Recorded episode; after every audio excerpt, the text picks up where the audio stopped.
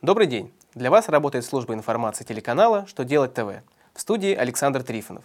В этом выпуске вы узнаете, нужно ли посредникам вести журнал учета счетов фактур при продажах населению, когда вступит в силу Кодекс административного судопроизводства, каких граждан могут освободить от уплаты госпошлин.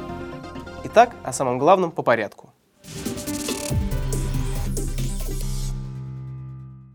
Как вы знаете, с 1 января 2015 года вести журнал учета полученных и выставленных счетов фактур обязаны комиссионеры и агенты, которые в рамках этих посреднических договоров перевыставляют или получают счета фактуры.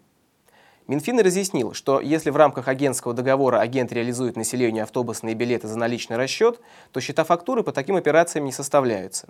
Поэтому и журнал учета счетов фактур не ведется. По нашему мнению, позиция ведомства справедлива и в отношении комиссионной торговли в розницу, когда комиссионеры тоже не составляют счета фактуры при наличии расчетах с населением, а значит, не должны вести журнал их учета.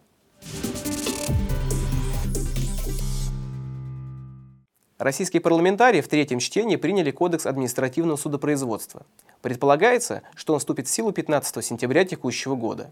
В соответствии с новым кодексом суды общей юрисдикции и Верховный суд России будут рассматривать дела об оспаривании нормативных актов, действий и решений органов власти. К юрисдикции кодекса также отнесены дела о взыскании обязательных платежей, об установлении или прекращении административного надзора, а также о частичной отмене или дополнении установленных административных ограничений. При этом положения нового кодекса на производство по делам о административных правонарушениях не распространяются.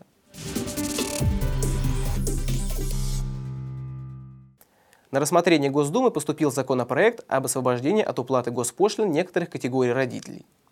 Речь, в частности, идет о родителях-одиночках, многодетных гражданах, а также тех, кто воспитывает детей-инвалидов. Авторы документов в пояснительной записке отметили, что инициатива направлена на оказание социальной поддержки тем, кто сегодня оказался в наиболее трудной ситуации. Благодаря нововведению указанные категории граждан смогут обеспечивать своих детей питанием, одеждой и прочими необходимыми вещами.